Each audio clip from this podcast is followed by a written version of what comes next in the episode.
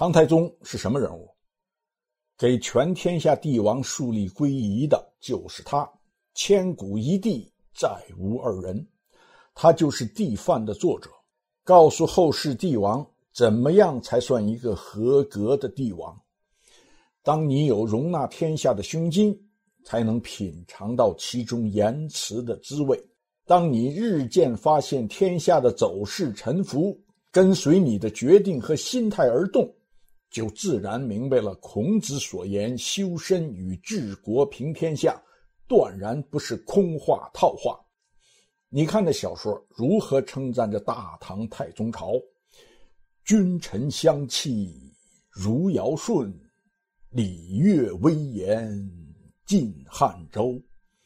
当您看完前面的话，再看唐太宗所著《帝范》，为什么开篇第一篇是君体第一了？再看这军体内容，细细琢磨一下，相信您有完全不同以往的感受。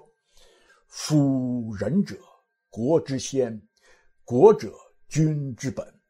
人主之体，如山岳焉，高峻而不动；如日月焉，真明而普照。赵树之所瞻仰，天下之所归往。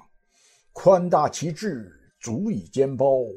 平正其心，足以治断；非威德，无以致远；非慈厚，无以怀人。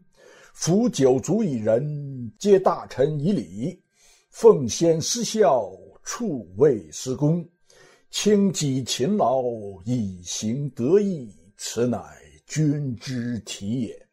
尤其是序言中的一句，可能看起来再也不是理论虚言了。先皇以神武之姿，当经纶之会，斩灵蛇而定王业，起金镜而握天书。